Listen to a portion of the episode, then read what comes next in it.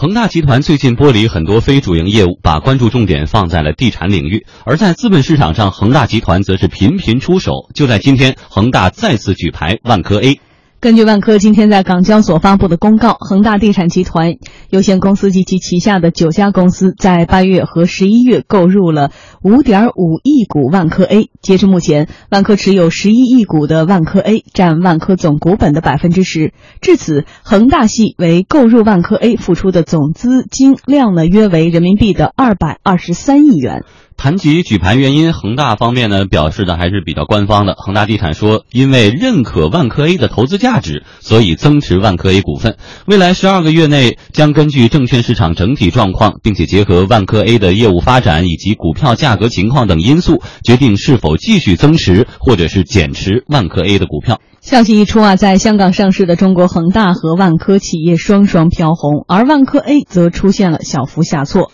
值得注意的是，万科近期多次出手收购其他上市公司股份，但对多数企业的持股都没有超过百分之五的举牌线。但是恒大显然对万科是有很浓厚的兴趣的，之前已经多次增持了。上海宜居房地产研究院副院长杨红旭认为，恒大再度举牌万科，似乎已经不仅仅是财务投资这么简单，未来恒大继续增持的可能性比较大。恒大呢，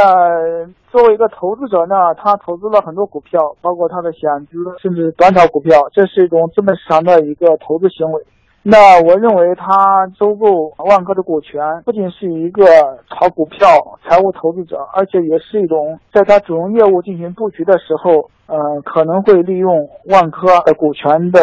进行一个增长，在房地产业务方面的话，会有些布局。从他的一个投资策略上讲的话，我认为不是一种短期行为，而不是一种快速快出，像在其他股票上表现出来的一个短期行为，应该是一个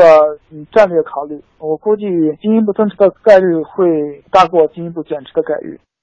但是，恒泰证券首席分析师傅少奇则注意到，恒大进一步增持可能会有更大的资金压力，这也让恒大未来的动向更加难以判断。它离宝能目前啊超过百分之二十六的这种比例来看的话，它还需要再增持要超过百分之十六，我觉得这个难度是非常大的，除非。未来，呃，股价有回落的这种机会，呃，谋求第二大股东的话，也是具有一定的难度啊。这个华润也是超过百分之十五，它还要再一次举牌，呃，才是接近华润持股比例。未来是不是会继续增持的话，我觉得这个具有相当大不确定性，主要是因为成本太高啊。目前这个万科的这个估值和它目前这种股价去继续大幅增持的话。我觉得还不好做这方面的这个判断。嗯，的确，我们梳理一下，发现万科近期在出手收购其他公司的股份，比如说栋梁新材啊、中原股份等等，但是呢，持股比例都在百分之四点九五左右。我们注意到恒大对对恒大对于万科的持股已经达到百分之十，仅仅是像他公告所说的认可万科 A 的投资价值，这等于没说呀。对，实际上这个是一个比比较官方的说法，特别是认可万科的投资价值，那就意味着它可能是一个财务投资的一种方式。但是这个方式是不是一个最好的用这么高的一个成本来换取的一种方式呢？其实，呃，并不见得。所以为什么大家觉得呃不仅仅是财务投资呢？就在于说这么高的一个成本做财财务投资成本应该是太大了。对于恒大来说，这样的做法可能是是不合算的。最简单来说，他以前的财务投资，即使是小公司，可能都没有超过百分之。五，而现在的这样一个大公司增持到了百分之十，如果只是单纯的财务投资话，那可能以后这百分之十在出手的时候可能都会很麻烦。对，因为将近有三百亿的这样一个资金量非常大，对这个体量非常大，所以现在有几个因素在考虑。第一个因素呢，大家呃怀疑它是不是跟深圳不有有跟深圳的这个有有一些呃交流，因为我们知道恒大最近。把自己的总部从广州迁移到深圳了。那在深圳这样的一个市场上，它是不是有一个新的布局？我们知道万科是在深圳的。那如果跟万科有一个比较深密切的交流，或者说呃持有它相对的股份能够进入到董事会，那对整个恒大在深圳的布局就是完全不一样的。特别是如果呃，万科能够跟深圳地铁有继续的交流的余地的话，那对于恒大来说，完全也是不一样的一个选择。那第二一个猜测呢，就是它是不是跟宝能会有某某些的这种私下的这种联系？因为我们知道宝能现在已经占了百分之二十六了，如果加上恒大的话，那显然这个就是就是一个基本上万科就要出局的这样一个事情了。嗯，所以在这样一个问题上，是不是它跟宝能也会有一个有一个呃互相之间的默契呢？因为毕竟宝能已经在前期有了一个非常大的一个动作了，那后期是不是恒大开始接上呢？这也是一个非常大的不确定性。第三一个就我们知道万科其实在北方的布局非常的密切，而恒大呢基本上都在南方。如果能够参股到呃呃这个万科的呃这个未来的发展过程当中，那它这个布局就比较的。就一下子就很大了，能够直接进入到北方市场。嗯，那还有一个呢，大家在猜测说，我们知道万科是管治理公司治理结构最好的一个公司。那现在恒大刚刚进入到两千万俱乐部，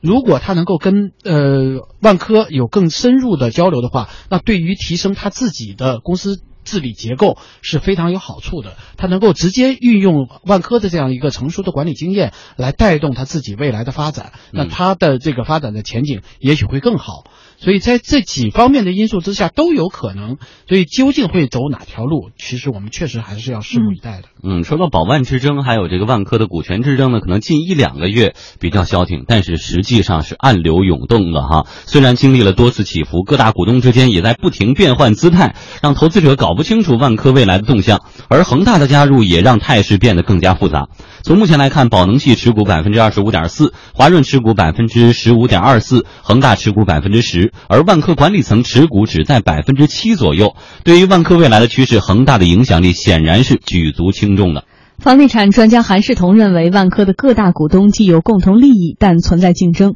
态势比较复杂。恒大现在已经获得一定的影响力。事实上，他已经获得了中大股东的这个地位。目前这个现状下面，如果重组董事会的话，他肯定是有一定的席位，他恐怕已经达到了一定的这个目的啊。就是他持有一定的股份，然后呢占有一定的席位，必要的时候他其实是可以跟宝能啊或者是华润啊联手的啊。那么，但是他也可以跟万科形成一定的合作啊。毕竟还是个董事会运作，大家都是在一个船上的话，我觉得都还是一个利益共同体。所以我觉得在这一个环节当中，他他们应该是不会太多的这个违背自己的各自的利益的。但是在其他的这个领域啊，其他的方面呢，他恐怕又是一个竞争的。这个对手形成一个比较复杂的这样一种的结构和局面。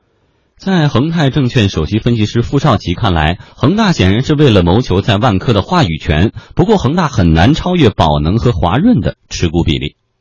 所以，这个位置继续增持，直到这个第二次底牌。呃，那么这个成本相对是比较高的，这么高的成本的话，财务投资的回报的话，已经不是那么的合算。所以，谋求未来在股权在这个公司的表决权上，这个进进一步具有话语权是完全有可能的。呃，目前这个呃，像华润和宝能，呃，这些由于在跟万科的管理层之争中啊，显示出公众的形象并不是特别的那么正面。所以恒大入股之后的话，现在是达到百分之十的话语权的话，它未来在协调几方面利益方面的话，应该是具有一定的这个很重要的一个左右未来决策的一个重要的一个力量。所以我认为它是为了谋求呃未来在万科管理层中的这个话语权。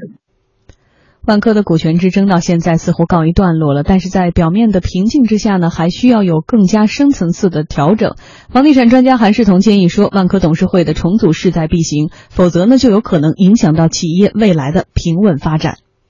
万科的股权之争啊，还没有尘埃落定的主要的原因，就现状这个结构来看的话，董事会重组是必然的啊，因为。如果长期的董事会不重组的话，它跟它的股东的结构啊是完全的不一致啊。那么这样万科呢，它其实这个运作和发展肯定会受到很大的这个影响，同时也会对现行的这个运作的机制啊构成很大的挑战吧。所以我觉得董事会重组，呃，未来万科的这个管理团队他们怎么样来去定夺，恐怕还是要由董事会啊和股东大会来确定。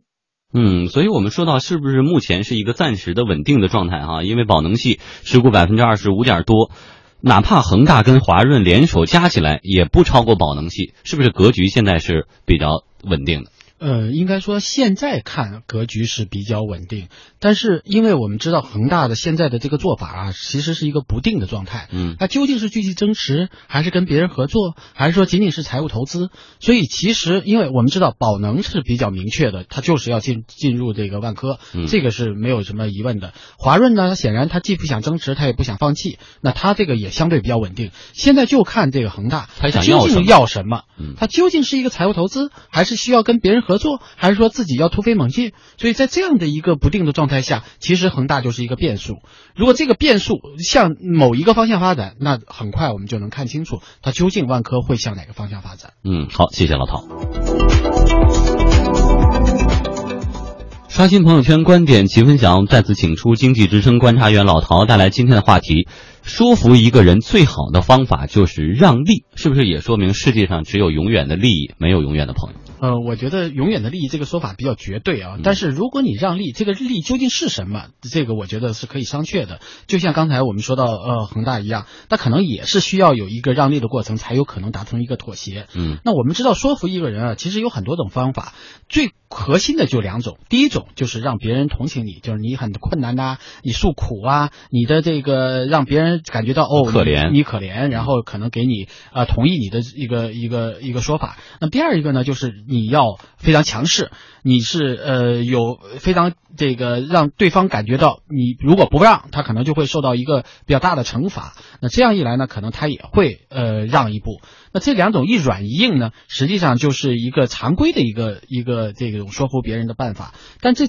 当中是不是还有更加呃比较可靠的一个办法呢？其实如果要懂得让利的话，也许对于促成生意啊或者达成一致的目的啊，都会更加的有利一些。因为我们知道许多人做事啊，可能呃大家都认为人是自私的，那么呃都会为了自己的利益来进行一个较量。但这个时候，如果你能够用呃用给他甜头的方式呢，那可能他在跟你达成共识的方面会更加的容易一些。这样的，也许你，因为我们知道说服一个人，你其实是一个被动的地位，因为你要让看他的脸色。但如果你是用让利的方式，也许说服说服权就在你手里了。这算是一种利益交换吗？对，这我觉得这算是一种利益交换，但这种交换呢，往往就在于说你是更加主动一点。有的时候，因为我觉得你主动性强了，你让利的多少或者你让利的强度，包括你让利的方式，可能都能换来对方的这种同意。这样一来，这种这种呃达成协议的可能性就会更大一些。因为我们知道以前啊，我们都说你要有说服的能力啊，你要会会呃是会说服他，你要有各种各样的办法啊，这样的来让对方能够让让步。但是如果你要仅仅是简单的一个让利呢，怎么让法其实也是一个很有技巧的事情。如果你的所有的说服技巧，呃，不能够达到你的你的做法的时候，让利也许就是一个最好的办法。应该说，对我们大多数人来，对我们大多数人来说，真诚呃让对方获利其实是很实在的。就如果你很真诚的告诉他，我这个让给你是我的一片心意，或者说是我真实的一个想法，甚至于说可能是我失去了什么，能让你获得这种更多的这种这种更大的利益。这样一来呢，其实对他来说更加的是容易能够接受，因为人与人之间的这种关系啊，其实并不完全是利益，更多的是一种真诚的利益的交换，这样别人才会心甘情愿的按照你的想法，听你的话来达成一个对自己无害，同时对你也也许有利的这样的一个方案。所所所谓的说服啊，实际上就需要你站在对方的位置上，真正为对方设想，己所不欲，勿施于人。因为没有人发自内心的喜欢吃亏，如果有获利的途径，当然是首选。反过来说，一次对等的说服活动，利益的割让其实也是必不可少的一部分。好，谢谢老陶。